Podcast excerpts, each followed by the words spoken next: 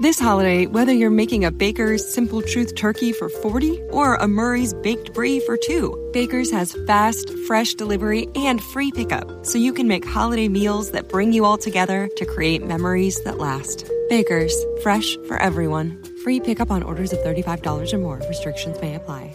Choose from a great selection of digital coupons and use them up to five times in one transaction. Check our app for details. Baker's, fresh for everyone.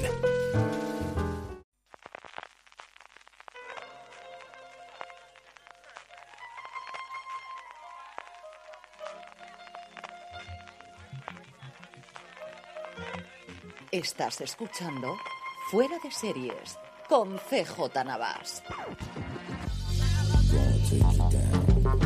Bienvenidos una semana más a Streaming, el programa de Fuera de Series, donde cada semana repasamos las novedades y estrenos más importantes de las diferentes plataformas de streaming y canales de pago. Don Francisco Arrabal, ¿cómo estamos? Pues muy bien, venía aquí al estudio CJ a grabar streaming escuchando el recap de Star Trek Discovery, el segundo que grabáis tú y Denis Simón. Me ha gustado mucho y quería aprovechar ahí y decirlo aquí en, en streaming, ¿eh? Muchas gracias. Yo venía oyendo el top que habéis hecho eh, sobre las series de Marvel con Julián Clemente. ¿Qué tal? y con ¿Te ha gustado? Sí, pero sabes que soy muy fan de aquello y que me ha gustado de todas formas. Además, ha sido corto porque solamente es una hora y media, que me ha extrañado. Te he visto ahí muy, muy comedito, Eh, muy, Plot muy, muy twist, ¿eh? Eso no, no te esperabas tú que Para nada, para nada. Yo no he media, visto ¿eh? el 2 y digo, algún error hay aquí. Se ha configurado mal el archivo, tengo que decírselo a María, nuestra productora de podcast, algo ocurrido aquí este año. Pues oye, muy guay los recaps de Star Trek Discovery. Todos los fans de, de Star Trek que estén viendo la segunda temporada y no se escuchen en streaming, que se escuchen los recaps que están en el feed de Forest Series. De verdad que están muy chulos. Y menudo frikis está ahí hecho de Star Trek. eh, Dani, Eso, tú, eh, madre mía, cómo controláis la mitología. menos. Qué, qué barbaridad. Qué guay. Me gusta Voy mucho. a, voy a terminar con el spam recomendando los artículos que luego Marina hace para, para la web y con esto yo creo que podemos cerrar toda la parte de spam inicial de fuera de series. Antes de empezar un nuevo streaming en el que como siempre tendremos las noticias y los estrenos eh, importantes de la semana en los distintos canales de pago, que nuevamente tienen muchísima cosa ya metidos en el mes de febrero. Tenemos nuestro, eh, nuestro Power Ranking con movimientos importantes, incluso la subida. Llevamos unas semanas con muchísimo movimiento. Igual que acabamos el 2018, tuvimos movimientos en 2018 en el que incluso ya no solamente el top, sino la, la- la número uno, sino el 1, el 2 y el 3 eh, se mantenían muy estables. Tenemos muchísimo movimiento en los últimos tiempos interesantes. y un montón de preguntas. Un montón de preguntas. Veremos cuántas de ellas nos da tiempo a responder, pero seguir mandándolas, que al final la haremos. Y un día de estos ocuparemos también para responder preguntas de los. Es una cosa que Sí, en su momento hacer lo hicimos. Marina tuvo en su momento la idea de hacerlo en la web. Yo creo que hay que buscar el formato. Bien en audio, bien hagamos un directo. Es que se nos han acumulado la- los temas de gran angular. Hemos empezado de, de un tema, estamos últimamente sacando de piece de cuatro grandes angulares y no es que nos falten temas, es que últimamente nos sobran, ¿eh, CJ? Tanto como sobrarnos, no. No, no, de que luego vendrá el tío, tío Paco con las rebajas en verano y veremos a ver qué hacemos. Nos sobra, nos sobra. Vamos a meternos ya, Francis. Lo primero, noticias, eh, últimos premios. Los premios del sindicato eh, de los SAG, SAG Awards, con The Marvelous Mrs. Maisel arrasando de nuevo en unos premios. Sí, ya han dado el premio del Sindicato de Actores de Estados Unidos. Si el método Kominsky arrebató el Globo de Oro a The Marvelous Miss Maisel, aquí la, la serie sobre esta cómica de stand-up ha sido la que ha arrasado en la categoría de comedia. Se ha llevado el de el galardón a mejor elenco de comedia, que estos SAG Awards sí que reconocen al elenco por completo con, con un premio propio, y Rachel Brosnahan, su protagonista, y también en la categoría de actor masculino para Tony Shalhoub. En series dramáticas me han hecho un auténtico troleo. CJ Jason Bateman se lo ha llevado por Ole, ole, ole, ole, ole. Jason Bateman. solo lo han pensado en ti. Hostias, eh, ¿Cómo se le ha colado, eh? y este es el Esta es la sindicato de demostración actores. de que, Ojo, los actores no ven sus series. Ojo, cuidado. Sindicato de O sea, actores. lo- los ejecutivos no la ven y los actores menos y les caen bien Jason Bateman y además es productor ejecutivo y quieren trabajar para Netflix la gran mayoría y ya está. Pues sí, pongo Jason Bateman en su vida o en su estantería. ¿Contra quién no tienes? ¿Tienes por ahí el- contra quién está compitiendo? No, lo tienes Eh, no, no, te lo he sacado, no lo he sacado porque lo eh, he sacado el extracto, pero espérate, te lo busco. Sandra O ha ganado por Killing Eve en Bueno, mejor interpretación femenina de Correcto. en versión dramática y This Is Us eh, en reparto. Mira, aquí tengo contra quién se enfrentaba Jason Bateman. Contra Sterling K. Brown en This Is Us, Joseph Fiennes por El cuento de la criada, John Krasinski por Jack Ryan. Este es el nivel. Estaba John Krasinski y Jason Bateman. Pero estos queridos son los premios, oyentes. seguro que no son los de popularidad. O el de, o el de Ponme una paguita, Amazon y Netflix. y Bob Odenkirk, que estaba por Better Call Saul, que creo que es el único que se merecía estar aquí. Y ¿eh? la gran abandonada. Bueno, ¿eh? Stephen Mira, mira que no, Better. Call Saul... eh, No se acuerdan de la- ya de los premios, ¿eh? Efecto Breaking Bad. Eh, qué desgracia tiene Vince Gilligan con sus series y, y los premios. Luego, eh, como, como nota, This Is Us ganó el premio a mejor elenco de serie dramática. Y los españoles, Antonio Banderas y Penélope Cruz, que estuvieron nominados a los Emmy, repitieron nominación en los Globos de Oro. Se Oye, lo mismo que todas las han anteriores. llegado ¿no? aquí a los Saxi. Eh, vienen con el número de estatuillas, igual que, que se vinieron el resto de meses. Los pobres no, no, no han conseguido nada, ¿eh? Los pobres, pobres tampoco son pobres. Bueno, sí, los pobres. Sí. Los pobres Lo de premios. corazón, pobres de premios, pasarse, eh, ricos, en, ricos en cariño y, Sí, sí, sí, y- y en billetes. coger, sí, sí, sí. Amazon Prime Video. Tenemos novedades, pero un montón de novedades. La- yo creo que la semana que más novedades, tanto de estrenos como de noticias, tenemos de Amazon Prime Video. Lo primero, para todos los fans de la ciencia ficción, ya lo comentábamos eh, la semana pasada, The Expanse llegan sus tres primeras temporadas, esa recompra que ha hecho de los derechos internacionales eh, a Netflix y de los derechos nacionales a Sci-Fi, que era la cadena que emitió sus tres primeras temporadas, antes de emitir la cuarta que está en producción. Las tres primeras temporadas las tendremos disponibles el 8 de febrero. Pues ya se pueden ver eh, de esta serie en la que los humanos han colonizado el sistema solar con las Naciones Unidas controlando la Tierra y un poder militar independiente que habita Marte. Sabemos que la cuarta temporada se va a estrenar en exclusiva en Amazon Prime Video a lo largo de 2019, pero por ahora no tenemos mes. Yo creo que antes de septiembre-octubre complicado, ¿no, CJ? Sí, sí, yo creo que es, sobre todo yo creo que querrán huir del fenómeno Juego de Tronos. Igual en verano, ¿eh? Esta es una serie que a lo mejor podrían estrenarla y meter toda la maquinaria en verano, pero si no, sí. Desde luego, pegarse con Juego de Tronos yo creo que es un absurdo total, así que hasta finales de mayo nada. Junio, julio podría ser. Yo si tuviese apostado sería ver, agosto, septiembre. Eh, veremos la- el epicentro en abril, la- ¿no? Como el agujero negro absoluto. del calendario. Yo creo que comedia sí, pero todo lo que sea un drama, vamos, y todo lo que suene a ciencia ficción, fantasía y lo demás, yo creo que no lo tocan. Es que esto no es broma, hasta eh, las propias series de HBO están huyendo de Juego de Tronos que Big Little Lies, que la esperábamos para febrero, luego para marzo, parece que ahora va a llegar en junio, en julio le han pegado una patada para adelante para no estrellarla contra Juego de Tronos, o sea que agujero negro total, ¿eh? alrededor de, de Juego de Tronos que, que está absorbiendo todos los estrenos. Amazon Prime Video, igual que Netflix, yo creo que se está especializando, bueno, está seleccionando de todo, pero tiene la parte de stand-up y tiene la pata que está haciendo con cine eh, de comedia, de rom-com que tradicionalmente nos hacía, es decir, está colonizando muchos mundos que estaban, pues yo creo que poco eh, servidos. Amazon Prime Video mete su patita en la parte de documentales basados en deportes, especialmente en fútbol, y otra pata más que nos pilla muy cerca es que va a ser, bueno, una docuserie sobre la vida del capitán del Madrid de la selección española, Sergio Ramos. Pues sí, ya tenemos Julio Iglesias e incorporamos a Sergio Ramos a la serie de documentales. No sé quién, quién nos queda más no castizo. mucho más no más ser, castizo ya sí, no sí, queda.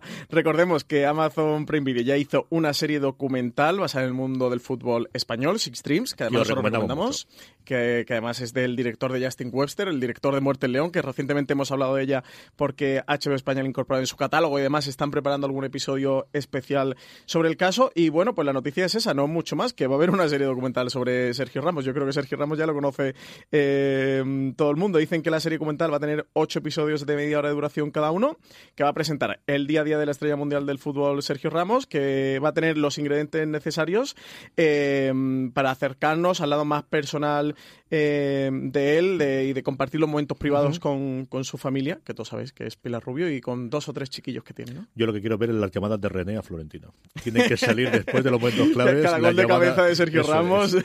Floren, retrátate. ¿Cómo? Esas, Tino, ni, ni, esas ni, son ni. las que quiero y acordarme de Miguel Pastor, al que mandamos un abrazo muy fuerte desde aquí. Amazon Prime Video que dice que para chulo nosotros, en vez de mandar las notas de las novedades de febrero, mandamos junto a la de febrero y marzo, porque es cierto que en marzo tienen cosas muy gordas. Entonces, Que tienen febrero y marzo, exactamente. Para marzo vienen gordas, pero para febrero tampoco está mal. 15 de febrero, apuntad Lorena, eh, una serie también documental que nos va a mostrar la realidad detrás del notorio caso de John Wayne y Lorena Bobbitt. Una larga y polémica historia construida alrededor de este suceso. La docuserie va a aportar una nueva perspectiva en la historia de Lorena Bobbitt y va a mostrar cómo este suceso sentó las bases para los actuales ciclos de noticias de 24 horas, dando pie a una cobertura mediática sensacionalista por parte mm, de la prensa. Un caso un poquito como lo que pasó con las niñas de Alcácer aquí en España, pero en Estados Unidos. Así que tenemos este documental que además está producido por Jordan Peele. Eso decirte yo, que al final es la que te da el punto de, de un Jordan Peele que está, bueno, convirtiéndose en el nuevo JJ Abrams a nivel de producción. El trailer me gustó mucho y es nuevamente, pues, eh, hablábamos precisamente del gran angular de la chica de Alcácer y hablamos un momento de J. Simpson, de este tipo de series en la que mi generación no recuerda, las generaciones que vienen después no recuerdan nada y se sorprenden, y volver a revisitar algo que incluso aquí en España fue un fenómeno absoluto y total en las bromas que se hicieron y todo lo demás con la óptica del 2019, la verdad es que le puede quedar una cosa muy, muy interesante. Jordan Que es el director de Get Out, de la gran película de Déjame salir, la gran sensación del cine de terror del, de los últimos años. 22 de febrero hablábamos de Jordan Peele, reconocido director de Hollywood. Esta viene por Adam McKay, el director que recientemente ha estrenado Vice, El vicio del poder, creo que le han El vicio del poder, creo que Era complicado hacerlo, porque al final hacer cuando el juego de vicio de Vice de, vicepresidente de Estados Unidos, y yo sé que me meto mucho con las traducciones, pero esta, era complicado, complicado. Y sobre todo es conocido por la película La Gran Apuesta. Estrena The Giant Beast That is the Global Economy. El nombre es para un puñetero trabalengua. y además lo utilizan, ¿eh? lo utilizan constantemente. Sí, lo utilizan constantemente. Esta llega el 22 de febrero. Eh, la docuserie va a seguir a Calpen como anfitrión en una investigación global de las peculiaridades, interconexiones, manipulaciones inesperadas de la economía global que nos afectan a todos. Dice que los espectadores podrán ver de primera mano todas las sorprendentes maneras en que la economía interconectada impacta la vida de las personas de todo el planeta, explicado a través de la mente curiosa y reflexiva de Penn, exdirector asociado de la Oficina de Relaciones y Asuntos Gubernamentales de la Casa Blanca. ¿De esta tú tenías screeners? Sí, señor. Yo os comentaré alguna de esta grabaremos un razones para ver, para acercaros, para que os acerquéis a ella. Estoy viendo a ver si, si consigo a alguien que pueda verlo conmigo y podemos hacerlo juntos. Y es precisamente lo que cuenta. Al final es intentar acercar la economía de una forma desenfadada, como se hacía en The Big Short, como decías tú con la traducción en español. La gran, apuesta. ¿no? Eh, Penn es un tío que queda bien en pantalla, y que hace cosas curiosas y que está divertido. Os recordaréis muchos porque fue House y se largó de House en su momento, precisamente porque le llamó Obama para, para la oficina y ya está volviendo otra vez al mundo de interpretación después de dejar la política. Creo que es un buen conductor de lo que he podido ver hasta ahora.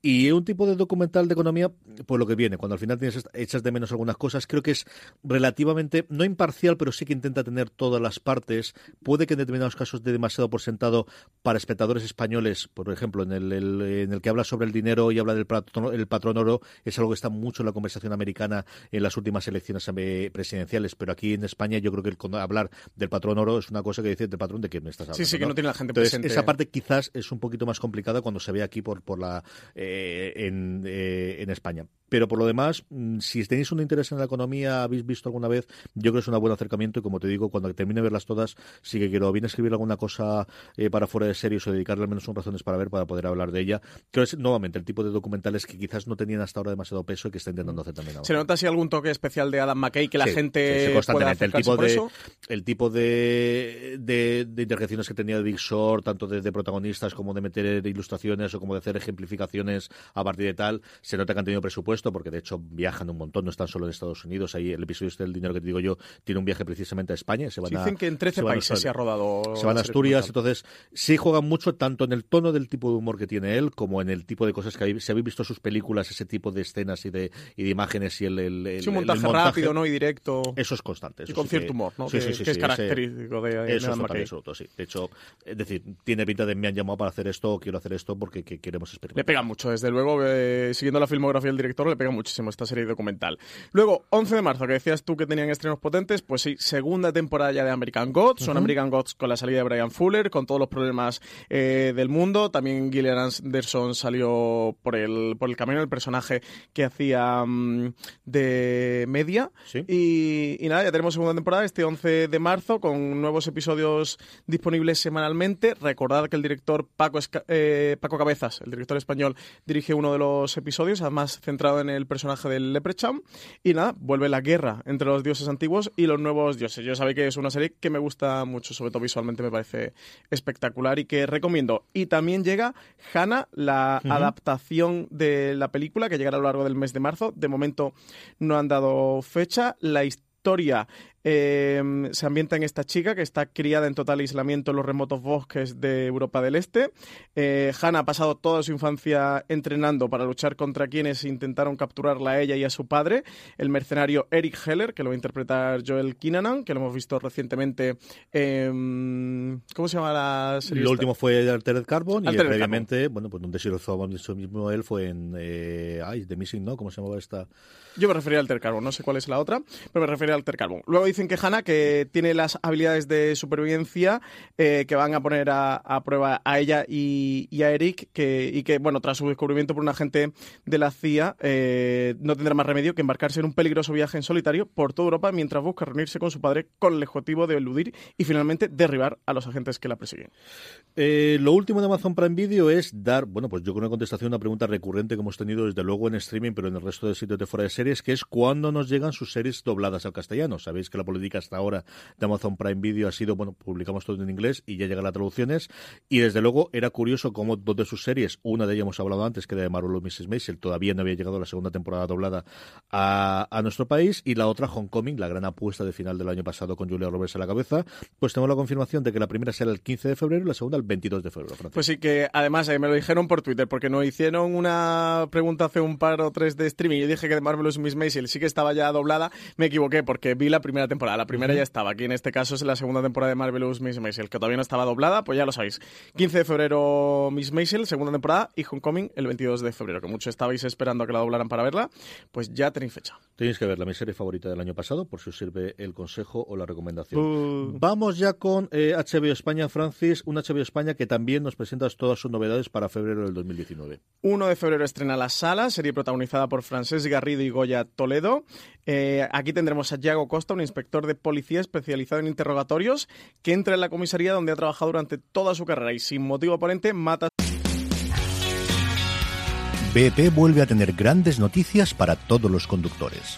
Cuando vayas a repostar tendrás un ahorro de hasta 40 céntimos por litro en Península y Baleares y 35 céntimos por litro en Islas Canarias, incluyendo la bonificación del gobierno.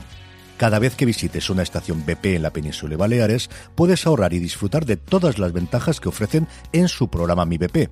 Y si lo haces desde Canarias, podrás disfrutarlas a través del plan Dino BP. Así que ya sabéis, BP nos lo pone fácil para ahorrar al máximo estés donde estés.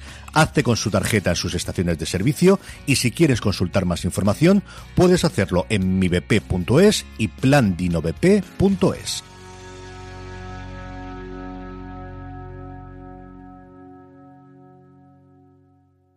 This holiday, whether you're making a Baker's Simple Truth turkey for 40 or a Murray's Baked Brie for 2, Baker's has fast, fresh delivery and free pickup, so you can make holiday meals that bring you all together to create memories that last. Baker's, fresh for everyone. Free pickup on orders of $35 or more. Restrictions may apply.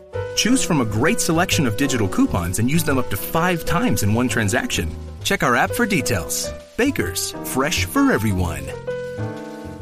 Su jefe y amigo Luis Corbalán. Unos meses después, Yago va a recibir la visita en prisión de Sara, una joven periodista que quiere hacerle una serie de entrevistas con el objetivo de averiguar cuáles fueron los motivos reales que le llevaron a cometer el crimen. También llegan el 2 de febrero el quinto episodio de Into the Dark, esta serie antológica de Hulu, y el 9 de febrero Two Dop Girls, la adaptación del podcast homónimo. Sí, que le están dando muchísimo, muchísimo bombo en Estados Unidos. Más de HBO España, Francis quiere comentar los episodios que ha podido ver hasta ahora de Crashing. Sí, eh, pues esta, esta Verla, que es una serie que creo que ya te lleva tres temporadas, es una serie de hace unos 3, 4 años, la he recuperado porque mm, vamos a grabar un gran angular sobre las, las series de comedias y sobre todo de cómicos de stand-up comedy y cómo ha ido evolucionando em, en series de televisión, cómo han ido dando el salto poco a poco y cada vez hemos visto más series que están creadas o protagonizadas eh, por ellos. Tenemos el caso, bueno, en Master of None que tenemos a Asis Ansari en cuanto a un cómico Tig Notaro con One Mississippi. Eh, y en este Crashing tenemos a Pete Holmes, eh, que es el creador de la serie, que está protagonizado por él. Además, Judah Pato está como director de alguno de los episodios de la serie. Y está también Phoebe Waller-Bridge, que me ha sorprendido eh, viendo la serie, que ella también está como, como, directora. La serie la vi en su día, vi el primer episodio, mmm, creía que lo recordaba y luego me he dado cuenta que sí que la recordaba bastante, aunque en su momento no me gustó demasiado. Me he visto los dos primeros episodios, eso, para preparar este podcast en, en, un momento de revisitar varias series para poder hablar bien de ellas y me ha gustado mucho, así que quería um, comentarle en para recomendarla, que si hay gente que esté buscando un podcast, hoy un podcast, madre mía, si hay algún oyente del podcast que esté, que esté buscando una um, comedia eh, divertida, así un poco cínica, con tono de humor negro, en este caso eso, protagonizado por un monologuista de stand-up en Nueva York que, um, que se tiene que replantear su vida, que se le rompe su pareja y, tiene un momento eso, un crash ¿no? Está en picado y cuesta abajo, como se diría en España, en su vida, que se acerque a esta serie que está en HBO España. Eso creo que tiene ya tres temporadas, diez episodios cada una de las temporadas. Una serie que, que es muy divertida si, si, te gusta este humor negro y ese panorama del stand-up comedy y de los cómicos y los monologuistas. Sí, con muchísimo, muchísimo cameo de gente conocida del mundo del stand-up comedy muchísimo, de y de la comedia americana, esos aficionados a Saturday Night Live o al resto del, pues eso, del universo de los cómicos en Estados Unidos, desde luego en Crashing va a ser de un montón. Yo recuerdo también ver el primer episodio en su momento, a mí me gustó a mi mujer lo horrorizó, por eso yo creo que, al final no vimos. Y a mí Peter Holmes eh, me gustó, pero sobre todo por el, por el elenco que había alrededor, una serie que me, que me atraía. No hay dos sin tres. Si repasábamos antes las novedades tanto de Amazon Prime Video como de acabamos de de hacerlo de HBO, vamos con Movistar Plus, que también tiene un montón de novedades de cara a febrero y también algún incluso en marzo. Hemos empezado el mes, así que todas las cadenas y servicios de streaming han ido anunciando sus novedades para este mes de febrero. Eh, ya adelantamos, segunda temporada de Teen Star, que se estrenó el 1 de febrero en Movistar Plus, lo comentamos en el streaming de la semana pasada. 22 de febrero llega segunda temporada de Mira lo que has hecho, en la que Bert y Sandra eh, sobrevivieron a la llegada de su primer hijo, pero eso solo iba a ser el principio. El segundo embarazo trae gemelos y se avecina una auténtica tsunami que hay que, hay que prepararlo todo para su llegada. El primogénito cada vez reclama más atención, tanto en casa como en el colegio. Dicen que la presión aumenta y para acabar de complicarlo todo, Berto ha recibido el mayor encargo de su carrera, rodar una serie sobre su experiencia como padre. Un reto que reclamará toda su atención en el momento en el que su familia más le necesita. Hablamos justo antes con Crashing, este gran angular que estamos preparando eh, sobre cómicos de stand-up que dan el salto a hacer series de televisión pues aquí también tenemos el caso en España de la de Berto Romero. Como ya lo que has hecho, que eso en un, doble, en un doble giro de metaficción, ¿no? Está haciendo una serie sobre su vida y ahí va a incluir que está haciendo una serie sobre su vida como padre. Más meta no puede ser. y, una serie que le ha funcionado extraordinariamente bien a Movistar Plus, por lo que conocemos nosotros de, de hablar con ellos, pero también de la nota de prensa oficial que ellos contaron, que estaba dentro del top 5 de las series de ficción más vistas en, su plataforma. Sí, creo de hecho que detrás de Arde Madrid, que ya es la más vista en la plataforma, está Mira lo que has hecho. No estoy seguro si Mira lo que has hecho La Peste, pero creo que Mira lo que has hecho completa, ¿eh? no contando solo el primer episodio, sino la serie completa. 28 de febrero también llega Whiskey Cavalier, la serie protagonizada por Scott Foley y sobre todo por Lauren Cohan. Eh... Sobre todo para ti, a mí me interesa por la parte de Foley, pero vamos bien. Hombre, Lauren Cohan, eh, que es su primer papel protagonista para televisión tras formar parte del reparto de Walking Dead. Y Scott Foley después de salir de Scandal y de mil millones de cosas que había hecho antes, como Felicity, por ejemplo. Sí, eh, y Anatomía de Grey también, True Blood. Eh, nada, para mí, eh, con Lauren Cohan. Eh, se trata de una explosiva serie de acción que va a mezclar los tópicos del thriller de espías con la comedia romántica y que llega el próximo jueves, el 28 de febrero, a Movistar Series. Will Chase, que es el personaje que interpreta tu Scott Foley, CJ, eh, puede presumir de ser uno de los mejores agentes del FBI. Su nombre en clave es Whiskey Cavalier y a la hora de la acción va a sacar el tipo duro y decidido que lleva dentro, heredado de sus años como piloto en el ejército. Pero en el fondo, Chase es un hombre tremendamente sensible y romántico y el reciente abandono de su prometida lo ha dejado hecho polo. En plena resaca emocional, a Will le van a asignar una misión de rescate eh, que, en la que va a chocar con un agente de la CIA francesa, eh, Frankie Throwich, que es el personaje que interpreta a Laura Cohan, eh, con problemas para establecer lazos personales, un pasado oculto y un dominio letal de las artes marciales. Dicen que lo único que sabemos de Frankie tras su salida de Langley es un hombre en clave, fier y tribun, y que sustenta el mayor récord de capturas de cualquier espía de la CIA. Cuando vimos los trailers en los pasados Outfronts, casi, casi hace ya nueve meses de, de, la cosa, a mí este fue de los dramas el que más me gustó, de comedias, el que más me apetece con diferencia es ver Abyss, la, la serie de Mike Schur que se va a estrenar ahora en Estados Unidos y que hasta donde yo sé no tiene casa aquí en España. Dicho eso, el trailer no me ha gustado absolutamente nada, cosa que no ocurrió con el Whisky Cavalier. No sé qué tal funcionará. La, la promesa es un eh, señor y señora Smith sin estar casados, pero sí ese rollo romántico y rollo de acción. Yo creo que ellos tienen carisma suficiente y química suficiente por lo que vimos en el trailer para llevarlo. Sobre todo lo recoja. Y era mm, con Scott Foley. y eh, a mí, desde luego, de, las cosas que había desde los canales en abierto de lo que se presentó, de tono de, de si no drama, es decir, de, serie de cuarenta y tantos minutos o de cincuenta minutos, es la que más me decía de todo, verdad. Tiene muy buena pinta. Luego, adelantándonos un poquito a marzo, que ya Movistar Plus ha anunciado alguna de las series que va a tener, para todos los fans de Billion, que se apunten que la cuarta temporada va a llegar a Movistar en estreno simultáneo en Estados Unidos, la madrugada del 17 al 18 de marzo en Movistar Series. Tengo que ponerme al día. Pues sí, porque bueno, tú la tercera sí la Yo vi parte de la segunda, me quedé a mitad de la segunda y es una serie que una vez que entras en la mecánica de eh, es lo que es y ya han descubierto que quieren ser este tipo de serie, a mí me gusta mucho, mucho.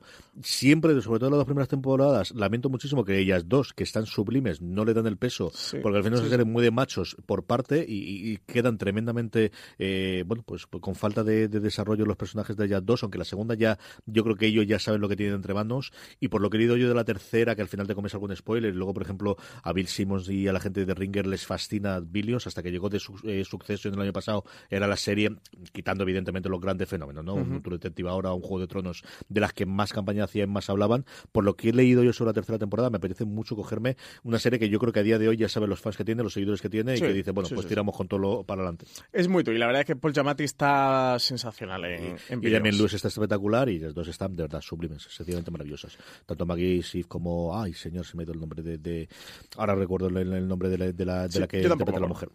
Luego también tenemos, eh, para los fans de Jean de Virgin, que ya estrena quinta y última temporada, jueves 28 de marzo, también pegado a su estreno en Estados Unidos, en Movistar Series, y cada jueves estrenarán un nuevo episodio. Eso es Movistar Plus. Vamos con Netflix. Netflix tiene un gran estreno el 8 de febrero, Francis. Estrenan tercera temporada ya de día a día. Los Álvarez regresan un año más para deleitarnos y al mismo tiempo hacernos llorar con sus divertidas aventuras. En esta tercera temporada, Penélope va a encontrar un nuevo amor mientras sus hijos continúan con sus personales viajes de crecimiento. Si era, bueno, pues eh, antes hablaba de, cómo Billions es una serie que ya sabe perfectamente lo que es Malin Ackerman, es la, la área, que se me ha olvidado el nombre de ella. Día a día es una serie que al principio todo el mundo tiene muchísimo recelo de esto de una comedieta de Netflix que la crítica y mucho público adoró desde su primera temporada y que se ha convertido en unos bastiones de este tipo de comedias que ahora hace también Netflix. ¿eh? Sí, que estuvieron a punto de, de estar canceladas. De hecho, eh, una de las protagonistas eh, hizo una campaña por Twitter para que la gente empezara a ver. Además, se destapó por ahí un poco cómo era el no el sistema o patrón, pero un poco indicios de cómo Netflix renovaba su serie, porque pidió expresamente que la gente viera los tres primeros episodios. El cuarto, hasta el tercero o los cuatro primeros episodios en, en, maratón para, para conseguir. Para Sabes que de está cambiando el algoritmo y ya está. sí, sí también es verdad. Eso para conseguir que, que los fans eh, eh, aumentaran las, las visualizaciones de día a día y las renovaran por una tercera temporada. ya llega aquí este 8 de febrero. Y luego lo que tenemos es The Umbrella Academy, que nos va a llegar, ¿qué día, francés? El 15, el 15 de febrero. Estrenan The Umbrella Academy, primera temporada, una serie que tenemos screener hace ya unos cuantos días. Pero que de la que no queremos hablar, nada, ¿verdad? ya sí podemos hablar, se levantó el 1 de febrero el embargo, así que eh, toca, toca, hablar de ella. CJ, ¿qué tal? ¿Qué a mí me ha fascinado. ¿Tú hasta dónde has visto? Eh, hasta el segundo, he terminado el segundo y el principio del tercero. A mí me ha fascinado. Yo me he terminado el tercero. Visualmente es, eh, tenemos dinero y lo vamos a demostrar, y luego la historia me gusta muchísimo. Yo creo que cómo puedes tener hasta siete personajes que son arquetipos, pero al mismo tiempo, desde el primer episodio, son personajes muy claramente separados entre sí. Es cierto que los episodios se van a la horita, que esa es una cosa que tengamos claro para aquellos que tengamos poquito tiempo, como en mi caso. Es una historia de ciencia ficción y superhéroes que a mí recuerda muchos momentos a Misfits, y no solamente porque uno de los protagonistas de, de Misfits esté como uno de los, de los hijos, que con una historia ahora cuentas tú si quieres un poquito la sinopsis, pero que a mí me ha encantado y me ha fascinado lo visto hasta ahora, Francis. Sí, a mí me está gustando muchísimo. Me he visto hasta el tercero. Quería verme la terminado para el cómic también. Que te me, me queda nada, me quedan unas paginillas para leer el cómic. De hecho, me lo iba a traer en la mochila de camino aquí a la radio, pero me he traído otro, porque este es de tapadura, además tiene una edición preciosa de, de la editorial normal. El cómic lo recomiendo, el cómic me gusta mucho y sí que en, en estos, eh, al menos tres primeros episodios que he visto, eh, narran de manera diferente algunas cosas, sí que aprovecha algo del cómic, al menos de estos números. ¿eh? No sé si hay parte de que, están, que nos está contando la serie que van en números más adelante o que ellos han tirado de, trama propia, porque sí que en España Norma solo ha editado el primer número. El cómic. Primer volumen, ¿no? Que son cuatro o cinco. creo que sí, que tiene cuatro, cinco, seis números en Estados Unidos. Norma solo editó el primero, a ver si tenemos suerte. Y con el, la serie de Netflix y el Run Run aprovechan y editan ¿Y si no, miramos los derechos y los compramos. Esto lo sacamos. si no, también hablamos con Norma, pegamos telefonazo. Y con Gabriel Bay y Gerard Way, que son los creadores de, este The Umbrella Academy. La historia, para que no sepa absolutamente nada de lo que estamos hablando. Que te la cuente en los primeros cinco minutos del, Sí, te la cuentan ¿eh? rapidísimo. esto no es spoiler ninguno. Es que, mm, que, bueno, ocurre un fenómeno y es que de repente, 40, creo que son 43 mujeres en el mundo eh, que no estaban embarazadas, de repente, bueno, pues le sale tripa de embarazo y, paren en el momento en el momento, y esos niños se supone que son niños especiales o con habilidades especiales, superhéroes, vaya, para entendernos. Em, de esos eh, hay un magnate, que es Hergreaves, que, que consigue em, comprar Eh, iba a decir adquirir, pero No, para no, no me queda muy de- feo. no sí. vota Juan, Sí, no, no, estaba es con las comprar, comillas de Juan. Carrasco. De, ¿Cómo digo esto? Sí, compra. Compra si tienes un niño, el resto creo que han fallecido. Él consigue hacerse con, con siete y aquí monta en su casa mansión este Umbrella Academy o esta academia del, del paraguas y monta un grupo superheroico con estos niños que, bueno, hacen el bien. Eh, luego estos niños son mayores, el padre ha fallecido. Es que esto lo cuenta la sinopsis. de Algo que nadie me diga que es spoiler. Eh, bueno, ha pasado el tiempo por ahí, todos se han separado por ciertas circunstancias, que es lo que vamos a ver Sí, han hecho su vida independiente. Y todo estalla porque fallece el padre y de alguna forma todos vuelven a juntarse Todos vuelven para a la casa. y a partir de ahí empieza el primer personaje. Y a partir de ahí empieza el primer personaje, ya sí que no cuento más, de verdad a mí la historia me ha gustado mucho. El primer episodio me parece muy buena presentación de personajes. El segundo tiene una primera escena que es brutal. Y tiene una última, la del Don't Stop Me Now de, de Queen. Es bestial la escena de acción, que tiene muy, muy chula. Y la primera es brutal, que además está en el cómic, ¿eh? De hecho, sí que esa escena está sacada. calcada, ¿no? Es en, en la serie la han puesto a través de tres, cuatro intermedios. En el cómic lo hacen a un solo a un solo salto. Y de hecho, el final del segundo episodio, esa escena en el que ve lo que ve, eh, que no lo voy a decir por no hacer spoiler, en, en el cómic también está, está calcada. Es esa escena tal cual. Y a mí me está gustando mucho, ¿verdad? Yo la recomiendo. Creo que puede ser una de las grandes series de febrero. Y para los que le aprecien y les gustan las series de, no voy a decir de superhéroes, sino comiqueras, eh, The Umbrella Academy tienen que verla. Me pasa como con Clase Letal. eh. Es de esta serie en la que respira cómics, que se nota que viene el mundo del cómic. La fantasía está mucho más rebajada. En el cómic todo es, es un más extremo, los personajes, el diseño de personajes y tramas que hay de contexto, por ejemplo, la de la cafetería, de cuando está el niño con el señor mayor en la cafetería. El cómic, todo lo que te cuentan es más fantasía y eso es más comiquero, pero mm, de verdad que creo que han hecho una buena adaptación haciendo una serie pseudo realista, todo lo realista que puede ser que, que estas señoras se queden embarazadas en unos segundos y paran y haya personajes con, con superpoderes. Y luego la producción. O sea, la producción desde el primer episodio es de KST. Bueno, de, de- de- de lo que espera es una serie de que pueda ser un punto de lanza de Netflix en 2019. Tampoco nos engañemos, ¿no? Sí, sí, sí, eso, la producción, sobre todo en el segundo episodio. Y el tercero, eh, ya verás, cuando, cuando lo veas sigue el nivel. Vale nos comentaba de, oye, ¿habéis visto Umbrella Academy? Que he leído algunas críticas norteamericanas que dicen que baja un poquito el pistón, al menos hasta el tercero. No sé si el cuarto o quinto bajará mucho, pero hasta el tercero el nivel está, está muy arriba. No han pasado 5 de 10, o sea que tenemos en la mitad de la temporada eh, para, para ver. Y nada, en foreseries.com pues sacaremos, iremos sacando Nos llegará el día 15, tendremos seguro un razones para ver y escribiremos sobre ella en la web. Eh, vamos a seguir, como siempre, con cadenas de cable. Seguimos después con la recomendación, los Power Rank y las preguntas. Pero antes damos un parón para nuestro patrocinador de la semana. El equipo del FBI que investiga los tatuajes de la misteriosa Jane Doe lo va a tener complicado en la cuarta temporada de Blindspot. Jane se convertirá en una bomba de relojería que puede destruirlo todo desde dentro, incluida ella misma. Blindspot continúa explorando la identidad de esta misteriosa mujer que apareció en Times Square con amnesia, desnuda y con el cuerpo repleto de crípticos tatuajes. Malas noticias. Te estás muriendo. Si creías conocer Blindspot, Encontraremos una cura. Con esto. es que no conoces a Jane. Sí, tengo que decirle que le quiero y fingir ser Jane. AXN te presenta la nueva temporada de Blindspot. Lo has conseguido. Te has infiltrado en el FBI. El jueves 7 a las 11 menos 10 de la noche, estreno en exclusiva. This holiday, whether you're making a Baker's Simple Truth turkey for 40 or a Murray's Baked Brie for 2, Baker's has fast, fresh delivery and free pickup, so you can make holiday meals that bring you all together to create memories that last. Baker's, fresh for everyone. Free pickup on orders of $35 or more. Restrictions may apply. Choose from a great selection of digital coupons and use them up to five times in one transaction. Check our app for details. Bakers, fresh for everyone. Si estás buscando un buen podcast de análisis y debate en tu idioma, te invito a que escuches Pulso y Péndulo. Yo soy Carlos Curbelo. Y yo soy Fabiola Galindo. Todos los jueves analizamos temas de actualidad en Estados Unidos y Latinoamérica. Fabi y yo no siempre estamos de acuerdo, pero sí tenemos un objetivo común. Queremos servir como antídoto contra las noticias falsas y la polarización. Pulso y Péndulo. Busca nuestros episodios en Apple Podcast, Spotify o en tu aplicación favorita. En AXN. Ya sabéis, el próximo jueves 7 de febrero a las 22.50 horas, estreno de la cuarta temporada de Blindspot en AXN. Y además, ya podéis disfrutar de la primera, segunda y tercera temporadas de Blindspot en AXN Now. Estamos ya de vuelta, don Francis Arrabal, cadenas de cable, que tenemos una barbaridad de estrenos durante esta semana. Un montonazo de estrenos. El primero, 7 de febrero, en AXN cuarta temporada ya de Blind Spot. Dicen que la cosa va a complicarse bastante para el equipo del FBI que investiga los tatuajes de Jane Doe en la temporada cuarta de Blind Spot. La serie regresa a XN este 7 de febrero a las 10 50 de la noche y lo hará con su protagonista convertida en una bomba de relojería que puede destruirlo todo desde dentro, incluida ella misma. Una misión en Tokio y el pasado de Jane centrarán el arranque de los nuevos episodios en los que la lealtad de todo el equipo se verá puesta a prueba una vez más.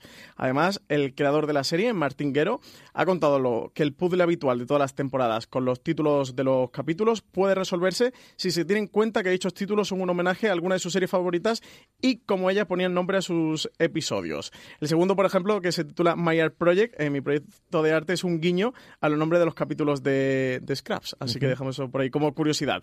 Eh, nuevos villanos y la continuación de la exploración de quién es su protagonista principal serán algunas de las cosas que veremos en la cuarta temporada de Blind Spot, que dicen que va a dejar de lado, que no va a dejar de lado las escenas de acción ni de descubrir nuevos tatuajes en Jane. Sí, señor. Eh, The Walking Dead la comentaremos la semana que viene, pero llega justo, justo en la frontera que ponemos en, streaming y es que será la madrugada del 10 al 11 de febrero Fox en simultáneo con Estados Unidos ese primer paso, aunque ya sabemos que posteriormente lo emitirán en una hora de lunes por la noche. lo tenemos en video on demand y todas las demás cosas. Sí, esto avisar que como nos pilla aquí entre un día y otro, que no haya ningún despistado por si hay alguien que lo quiera ver de madrugada y si no, eso el lunes, creo que a las 10 y media de la noche de Fox, sí, 10, y media, sí.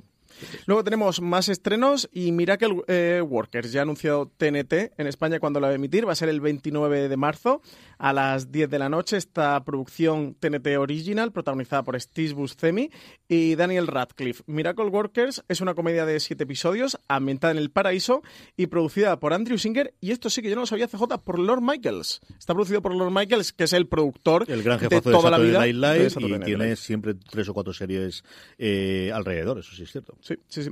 La serie va a arrancar eh, con un día normal de trabajo en las oficinas del paraíso.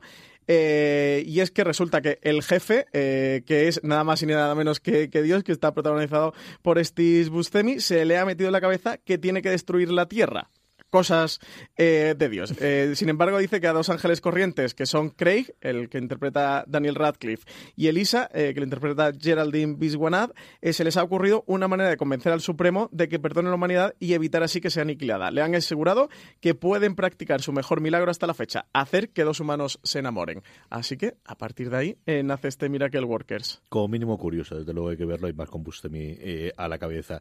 Tenemos las novedades del grupo AMC, novedades de AMC eh, Sundance TV y Extreme para febrero y marzo de este año, Francisco. Tenemos un montonazo de extremos que nos traen. El primero de ellos, Filarmonia, el jueves 7 de marzo a las 11 y cuarto. MC estrena esta nueva serie eh, que invita a los espectadores a adentrarse en las bambalinas de la Filarmónica de París y descubrir sus intrigas y secretos. Ante la repentina muerte del antiguo maestro, la Orquesta Nacional, con fama de grupo difícil, se muestra reticente con la nueva y prodigiosa directora de orquesta, Elin, así como sus métodos poco ortodoxos. Elin no tarda en desatar la polémica sustituyendo al primer violín por una violinista de tercera fila más joven y con menos experiencia, pero con el doble de pasión y entrega. Luego tenemos 21 de febrero, uno de los grandes estrenos de MC para esta temporada, que es Das ¿Eh? el submarino. Llega a las 10 y 10 de la noche en el canal AMC. Se estrena en exclusiva esta serie bélica alemana, secuela de la mítica película de 1981 de Wolfgang Petersen, que los espectadores podrán ver en el canal además justo después del estreno de la serie.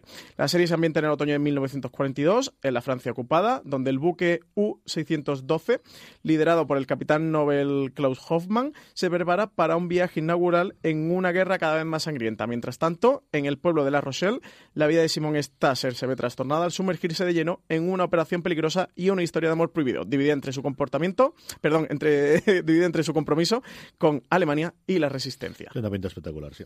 Y, además, últimamente no tenemos tantas series bélicas. Hemos tenido una época en la que había. No demasiadas. Y ahora se ha perdido bastante, sí. Se ha perdido bastante. Luego también tenemos 3 de marzo, un asunto de familia. Eh, esta se estrena en Sundance TV a las 4 de la tarde. Es una serie italiana de los productores de The Jump Pope, así que a mí, por supuesto, ya me tiene con conquistado, yo ya la voy a ver. Está producida por el canal Rai en Italia. La serie explora los retos a los que se enfrenta una familia eh, a través de un narrador y una banda sonora dicen que es excepcional. Tenemos a Emma, la protagonista que es espontánea y errática, todo lo contrario que su hija Micole, que es rigurosa, metódica y organizada. Ambas se complementan a la perfección, mientras que Micole es una hija responsable, su madre Emma parece no querer crecer. Esta relación tan cercana se pondrá a prueba cuando el padre acepta un traslado de Roma a Livorno y Micole descubre que a sus 16 años está embarazada. Ahora Emma deberá aceptar su pasado en Livorno, una ciudad de la que huyó siendo madre soltera hace años. Y por último llega el 30 de marzo a las 18.40 también en Sundance TV, Romper Stomper, eh, una serie australiana basada en la película homónima que en 1992 consagró la carrera de Russell Crowe, 25 años más tarde, y el mismo director de aquella película, Geoffrey Wright, nada más y nada menos, firma el guion de esta serie compuesta por seis episodios.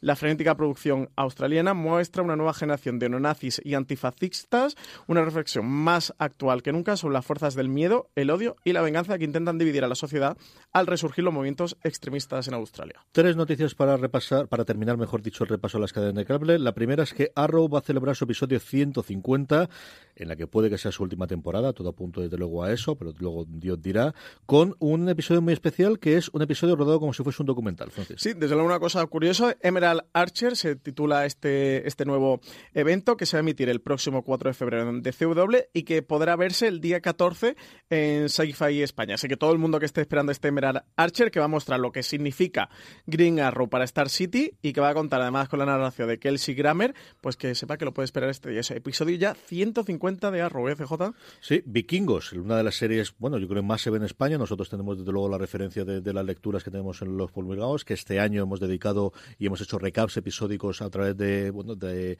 la mano de Richie Fintano en la web, así que todos los aficionados que todavía no lo hayáis visto os podéis acercar ahí. Termina su quinta temporada, la segunda parte de esta quinta temporada, el 4 de febrero. Y ya solo le queda una temporadita de CJ, una temporadita y acaba Vikingos, aunque sabemos que va a continuar su universo con una temporada doble, que al final tiene la parte de la parte B, que tenemos unos cuantos episodios. Sí, 20 episodios todavía por delante. Cuando digo que exactamente, que le queda una temporada, que aquí en History Channel hace este, este pequeño truco de una temporada, cuando realmente son dobles de 20 episodios y eso. Y spin-offs que ya están preparando, que además nos ha hecho uno de los oyentes una pregunta sobre el spin-off de Vikingos, así que ahora volveremos a hablar de la serie. Y movidas en rodajes, eh, George Edds dejará MacGyver en su temporada tercera. Pues la salida del personaje de Jack Dalton eh, no ha estado exenta de polémica tras las cámaras. Eh, parece que han llegado a un medio acuerdo después de que George Edds protagonizara un altercado cuando abandonó enfadado el set de rodaje de MacGyver en Atlanta, eh, a pesar de que aún le quedaban varias horas eh, de rodaje. Previamente el actor ya había comunicado su deseo de dejar la serie al showrunner, que es Peter Lenkov, ya que quería pasar más tiempo en Los Ángeles junto a su hija. Finalmente parece que los productores han acordado con Edds rescindir su contrato tras la grabación de varios episodios más de la tercera temporada de la serie. Así que nada, tenemos abandono del personaje en MacGyver. Sí, un George que ha sido famosísimo en su momento con CSI, que luego ha mezclado algún trabajo hasta que ha conseguido este eh, eh, MacGyver, o el, recreo del MacGyver, como dicen los americanos. Me hace una gracia, sí, porque además es como, ¿sabes? como Nike, ¿no? Que al final todo decimos y es Nike. Mm, eso es, pero ellos dicen Nike. Claro, es que la I al final se pronuncia, ¿no? Y tienes cuatro o cinco de estas. Pero eso no se Nike mola más que Nike. Es curioso, sí, yo creo que sí. Yo también, pero mira. Recomendación, Francis, de todo lo anterior, ¿qué más te gusta? Pues yo no es un estreno, pero a ver si, eh, porque desapareció el catálogo de Netflix, ahora que Amazon la recupera en el catálogo. Llegué a ver los dos, tres primeros episodios, me gustó mucho y es que esta historia de ciencia eh, ficción tipo space opera como Battlestar Galáctica me, me gusta mucho, pero al final no sé por qué, no termino viendo que es The Expanse, que ahora aprovecharé ahora que está en Amazon Prime Video a ver si la puedo recuperar. Es una serie que va mucho de, menos a más, que tiene una historia de trasfondo muy interesante y un universo. al final, yo creo que lo hemos comentado varias veces, como veo clarísimamente que Amazon que la saque con los derechos no se la única serie esta de The sino que tengas tanto en el previo el cómo se formó esa situación geopolítica, o mejor dicho, planetopolítica que tienes inicial de planteamiento, el cómo se llegó a esa, muchas de las cosas que se cuentan podrías dar para una miniserie perfectamente, incluso alguna película para, para la próxima Amazon para funcionar. Yo me voy a quedar con la sala. La sala es un planteamiento que a mí me atrae muchísimo, muchísimo, que tengo mucha curiosidad de este tipo de series que retoma la tradición teatral, por qué no decirlo, ¿no? De gente con un buen guion en una sala valga la redundancia, en un lugar concreto en el que puedan hablar. La gente que actúa ahí me gusta mucho. Es una serie que evidentemente vivirá y morirá porque te atraen los guiones, pero me atrae mucho, mucho que puede plantearnos y que puede traernos este, la sala que trae, que te ha HBO a España, como hemos comentado esta próxima semana, Francis. Comentaremos, a ver si veo alguno y podemos comentarlo la semana que viene. Vamos ya con nuestro Power Rankings, vamos ya con las series más, eh, bueno, pues las series más vistas por nuestra audiencia. Sabéis que la forma en la que hacemos nuestro ranking es a través de una encuesta que que la forma más eh, fácil para que no se os olvide rellenar y de esa forma vuestras series favoritas estén en un puesto muy, muy elevado del eh, Power Ranking es eh, uniros a nuestro grupo de Telegram, donde más de 850 personas, a lo tonto, a lo tonto, tenemos ya ahí dentro, telegram.me barra fuera de series, eh, hablan diariamente sobre series de televisión. Ahí os preguntaremos cuáles son las tres series que más os han gustado de cada una de las semanas, que es como hacemos la encuesta, y de esa forma, muy rápidamente podáis, eh, bueno, pues contestarla en cuestión de nada, 5 o 10 segundos, y además hacernos la pregunta, que es con la que posteriormente terminamos siempre los programas. Tenemos mucho movimiento de entradas nuevas en la, en la parte baja y luego muchísimo movimiento, como os he dicho al principio del programa, en la parte alta. Una entrada nueva al décimo puesto va de Punisher, que como sabéis se puede ver en Netflix. Tengo ganas de recuperar Punisher y ponerme con la segunda temporada. CJ, que esta me la he dejado por ahí tirada. Tú también la tienes La tengo pendiente ahí. Es cierto que las últimas críticas que he visto no son especialmente igual que fueron muy favorables de la tercera temporada de Daredevil. De las que he leído recientemente de Punisher, primero que han llegado tarde, lo cual ya es significativo de han tardado los medios americanos en, poner a alguien en concreto, en concreto para, para que viese la segunda temporada y no ha sido especialmente tan favorable. Pero sí, a mí, luego Bernham me gusta muchísimo. Es un tío que me gusta mucho, mucho lo que hace. Nueva posición para Star Trek Discovery, que entra eh, nueva con el estreno de esta segunda temporada. Y nada, esta vez de estar en podio. ¿eh? CJ, este hay que animar, sin que manipulemos nosotros los rankings. Hay que animar, esto hay que, animar oyentes. ¿eh? Esto tiene que estar en el podio. Se mantiene, nada, puntito puntito de terminar ya y vamos a. Bueno, queda una semanita, ¿eh? Un Fox episodio. Se está echando el resto con, con, la, con el terminar, a ver si ese supuesto spin-off que todos estamos hablando y rumoreando en algún momento se confirma. Vis a vis, como os decía, disponible en Fox, vuelve a ocupar el puesto número 8 en nuestro Power Rankings. Y séptima posición para El Embarcadero, la serie Movistar Plus, eh, con A3 Media Studios, producida por ellos, creada eh, por Alex Pina y Esther Martínez de Lobato, que yo os recomiendo que le deis una oportunidad, eh, que os acerquéis a este embarcadero porque es una historia muy, muy interesante. Pero lo veo a partir del segundo episodio desde el principio, ¿qué hago? Eh, mejor a partir del segundo episodio. Aunque el primer episodio me parece horrible. luego creo que tiene episodios sensacionales. El último tampoco me ha gustado especialmente. De hecho, me lastra alguna de las cosas que más me habían gustado de la serie, pero en general creo que merece la pena ver el embarcadero.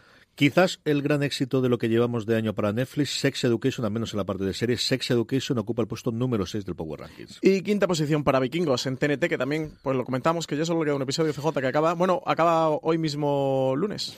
Baja tres puestos, una de mis grandes sorpresas de lo que llevamos de año, se estrenó el año pasado en eh, DC Universe, pero los derechos internacionales de Netflix no ha estrenado hasta este 2019.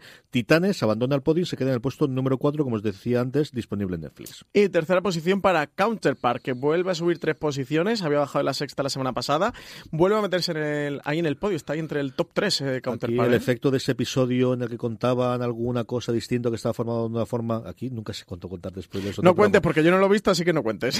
Ese episodio del que tanto se escribió. ¿Cuál es el cuarto o el quinto? Efectivamente, no me acuerdo cuál, cuál, era el episodio, pero de repente en el segundo, empecé a ver en el feed de las cosas que leído de los críticos americanos, todos comentando, digo, algo ha tenido que pasar y efectivamente parece que ahí ocurría. Queda en el tercero. Counterpart. ¿Es por lo de Peter, el personaje χαϊπείτε. No voy a decirte nada más. Que sí, imagino que sí, no quiero por ahí. Sube un puesto, se queda nada, puntito a puntito de, de ocupar el, el, el, puesto de privilegio, pero se queda en el segundo, True Detective, que como sabéis se puede ver en HBO España y en Movistar Plus simultáneamente, porque sigue siendo de aquellas que originalmente teníamos el convenio con Canal Plus, igual que ocurre con el resto de las series. Y primera posición para You, esta serie de Lifetime, que Lifetime funciona de una manera muy discreta, que ha sido llegar a Netflix, convertirse en un segundo fenómeno, eh, per, eh, perdón, en un fenómeno que tiene Brutal. segunda temporada ya confirmada. Eh, además, una segunda temporada que va a ir directa a Netflix, que no va a pasar por Lifetime.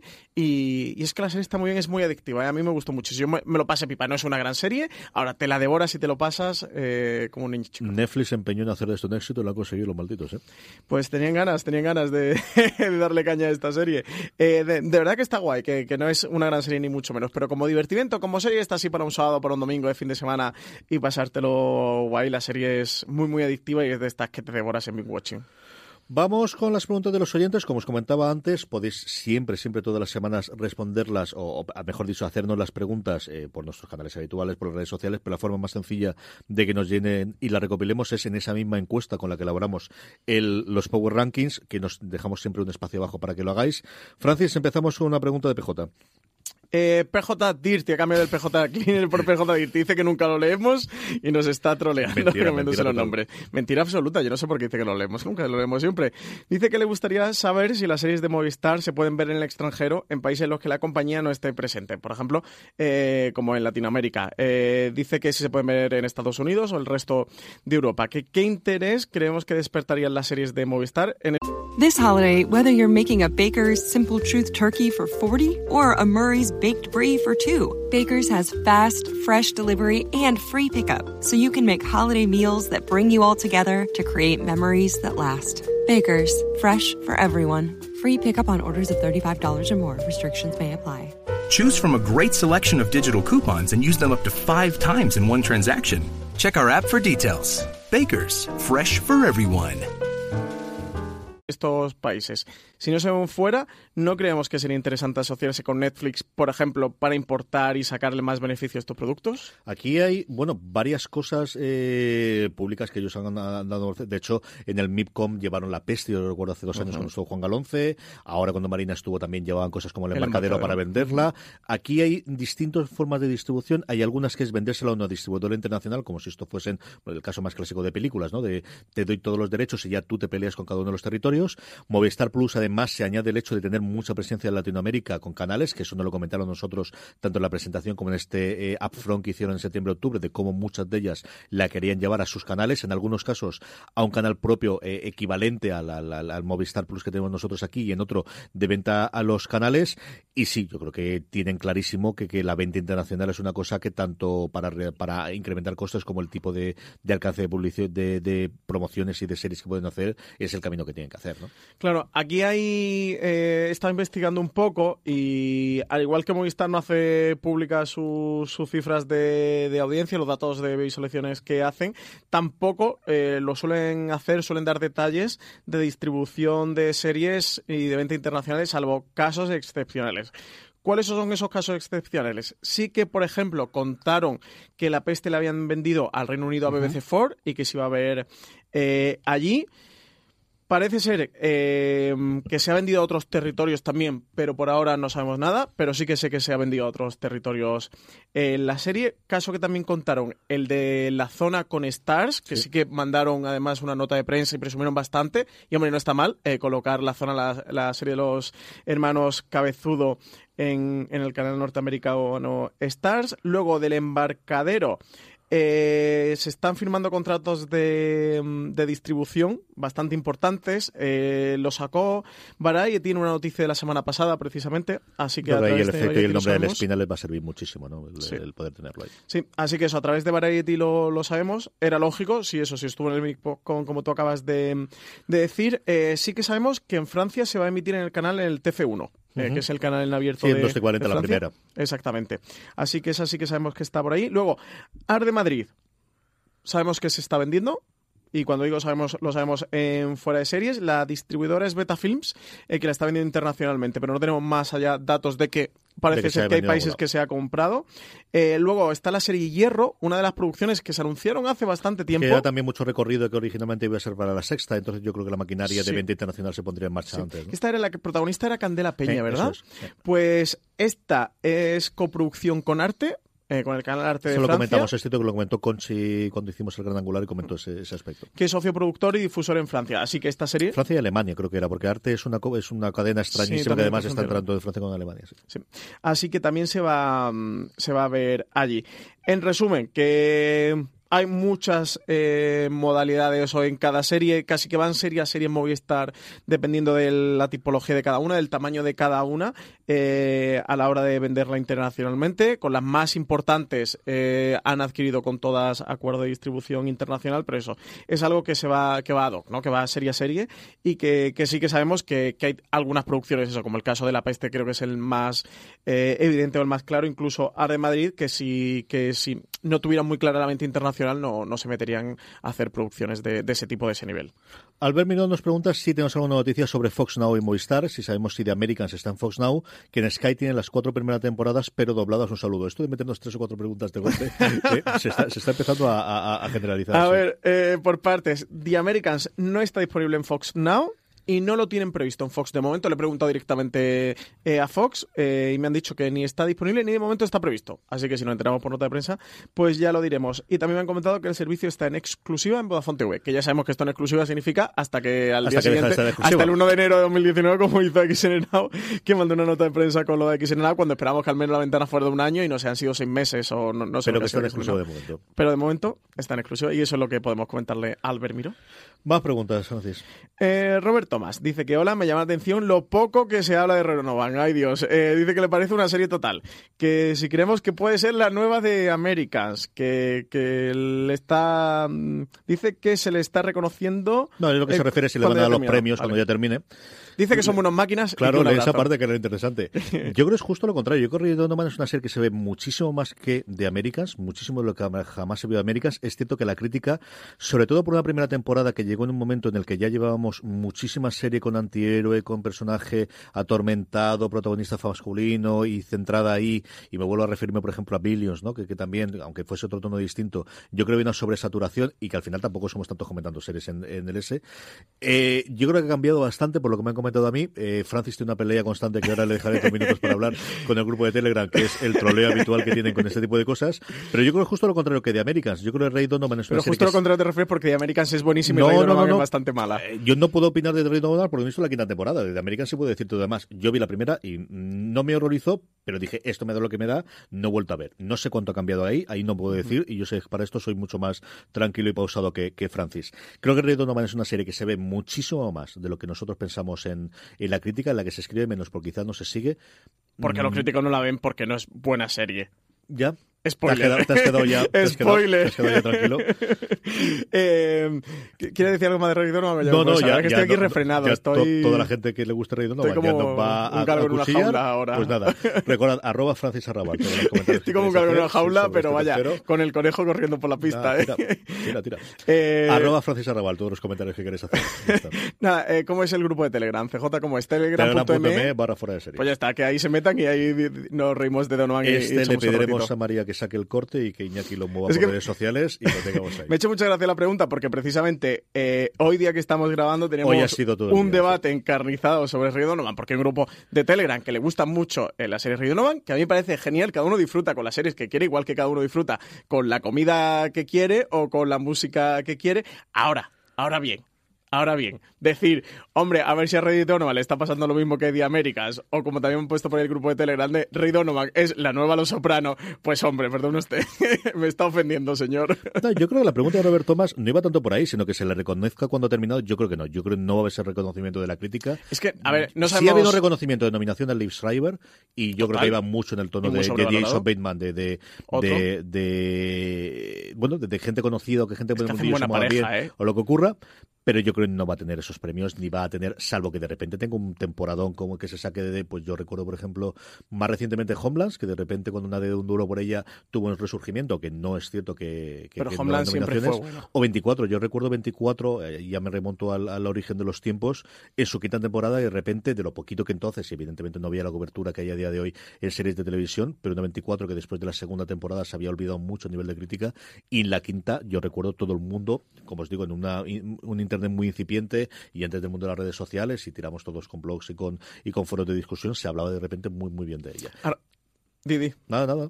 A Ray Donovan, a mí ya fuera de troleo, fuera de cachondeo. Es verdad que solo vi la primera temporada, de hecho la primera no la terminé porque era una serie que no me interesaba. O sea, a lo mejor de repente la quinta es un serión, pero es, hombre, ponerse los sopranos de Americans en la boca es de estas que, que hay que lavársela antes, no de, visto, antes de pronunciar su sagrado nombre.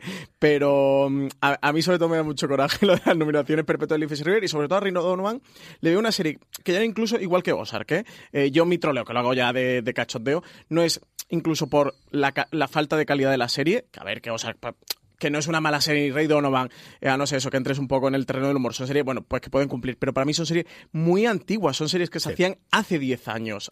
Hace mm, es que hasta 15. Al menos Son la primera temporada. Muy superadas, muy no superadas. llega a ser un Low Winter Sun, que fue ya el epítome Por del- y la que se tomó todo el mundo cachondeo, hasta el punto que The Good Wife se, bueno, se, se la troveleaba haciendo una parodia de ella en las últimas temporadas. Pero sí, bueno, al final el, el antihéroe superadas. tuvo su, su momento y al menos la primera temporada, que es lo que vi yo. Yo recuerdo el personaje de la mujer que era terrorífico, terrorífico, terrorífico. Y lo de Leafs River, de verdad, es que me parece tan lamentable que los Ya, bueno, déjalo, Globo de Oro, le quiten no su gusta, puesto a. J.K. Simmons en Counterpart. Es que este señor está ocupando el puesto de, de un dios O de de, que. J.K. Sí. Más preguntas, Francis. No da tiempo. Nada, cinco minutitos. Eh, CJ, esta es para ti. Eh, Alex Guzmán dice que si sabemos cuándo se pondrán en funcionamiento los perfiles de Movistar Plus. Yo los tengo ya. Yo, yo en el iPad me saltó de repente un día de hola, tienen los perfiles. Hay una cosa que me gustó mucho de Movistar Plus, que yo lo habían anunciado, y me acuerdo que lo comentaste tú eh, cuando fuisteis allí en la front, y es que además de los perfiles personales, hay un perfil de casa, para de alguna forma poner el, el- si hay una televisión en Para la que que no te salga hagamos tu pequeño pony, ¿no? conjuntamente, ¿no? No, y sobre todo porque lo tengamos, porque al final cuando vamos a una serie en la que vemos mi mujer y yo, yo con las crías, ¿qué cuenta utilizo? Utilizo la de las crías, utilizo la mía, y sí, es un problema del primer mundo, yo no lo niego. Pero al final, eso que me ocurre en Netflix recurrentemente todos los santos días, Movistar siempre sí tiene la inteligencia de tener un perfil de, como si fuese de, ahora estamos todos viendo junto la tele, cuál, y este es el perfil que ha, y que no tengas para, para el resto de la gente. ¿No Eh, crees que puede ir por target comercial más que por utilidad ahora que lo estás diciendo? ¿Cómo? ¿Que no crees que puede ir a lo mejor por target comercial? A mí me parece una buena idea. No sabría decirte. Tienes esa parte de. Sí, podría ser que. Por que- los anuncios. Que esta la que tengas del funcionamiento dentro de la tele, cuando estás delante de la tele, lo que sea. Puedes ponerte el iconito que quieras. Yo me he puesto a Manolo, a Paco León en la de Madrid, en la course. imagen que tenía, tampoco hay muchas Faltaría dudas. Y funciona realmente. bien. Lo que he visto yo hasta ahora, que no he puesto todavía ningún perfil más, eh, está- eh, están ahí ya, a ver qué tal funcionan. A ver si mejoran el servicio de descargas, que es mi gran pelea últimamente cuando me muevo más con la, con la tableta, porque en comparación con Netflix, el hecho de que tengas que tener la tableta abierta y que no puedes hacer dos descargas simultáneas. Lo de las y lo del descargas simultáneas es una tortura. es Que tengas que esperar a que acabe Sobre todo en para poner yo otra. comprendo, pues es un sistema pensado para cine. Que al final quiero bajarme la película y aguanto, pero para el embarcadero precisamente fue Episodio, episodio, claro. Es muerte a pellizcos. Más preguntas, Francis. Es eh, como Leafs River actuando en de no van eh, a tener que hacer descarga una a una de animales. Eh, a ver, Rodo nos pregunta que de qué tratará el spin-off de Vikingos. Pues si Rodo no lo pregunta, Francis lo responde. Eh, a ver, sabemos que History Channel y MGM, eh, que son las productoras y, y canal de emisión, están decididos a construir una franquicia alrededor de la historia de los vikingos y continuar con otra serie. Eh, todo lo- bueno, la exclusiva la sacó el medio norteamericano Deadline, así que sabemos que va a continuar con su universo. Eh, sabemos que Michael Hurst, que es el creador, la gran mente detrás de, de Vikingos y también creador de otras series, ficciones históricas muy importantes como son los Tudor, va a continuar al frente de esta nueva producción, que además se va a sumar Jeff Stewart, guionista de películas como La Jungla de Cristal o El Fugitivo, y que de momento, o al menos a nosotros, eh, no ha trascendido en qué se va a centrar esta nueva historia. No sabemos si, si va a estar unida de alguna manera eh, con, con su predecesora, con su serie madre, a través de uno de los hijos o a través de alguno de los personajes que haga un spin-off, o no, o por el contrario tendrá cierto salto temporal o será una historia lateral. la Lo más sencillo es una precuela, desde luego, o utilizar alguno de los que queden vivos. Claro, aquí la movida es, pues esto, que, que hombre, no es Juego Que de no quedan tantos. pero ahí va la cosa, claro. Entonces, eh, Que no quedan es- tantos, todo que se acerca el final de invento. temporada.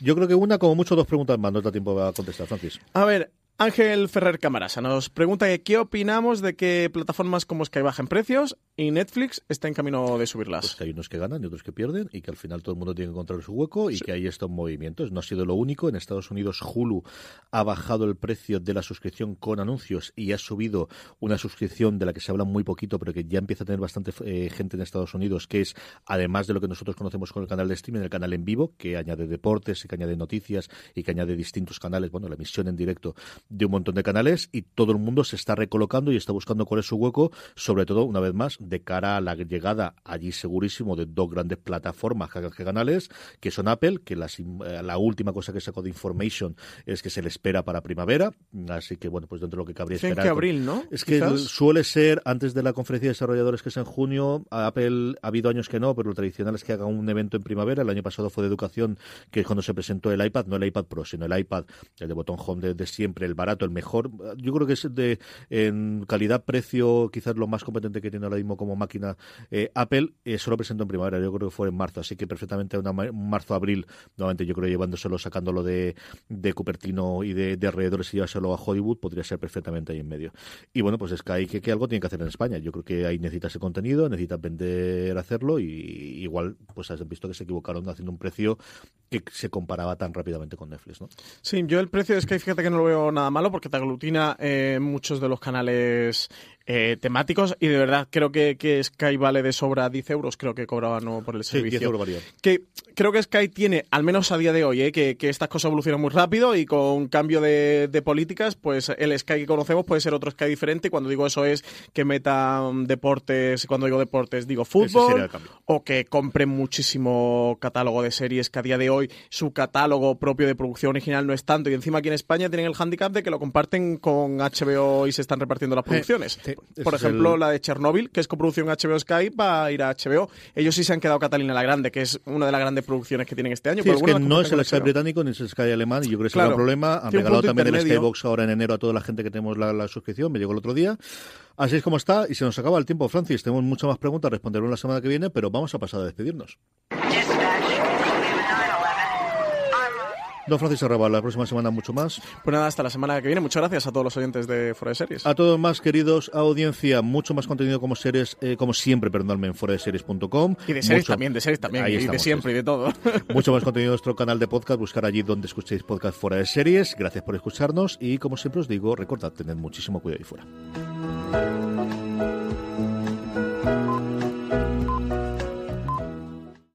This holiday, whether you're making a Baker's Simple Truth turkey for 40 or a Murray's Baked Brie for 2, Baker's has fast, fresh delivery and free pickup, so you can make holiday meals that bring you all together to create memories that last. Baker's, fresh for everyone. Free pickup on orders of $35 or more. Restrictions may apply. Choose from a great selection of digital coupons and use them up to five times in one transaction. Check our app for details. Baker's, fresh for everyone.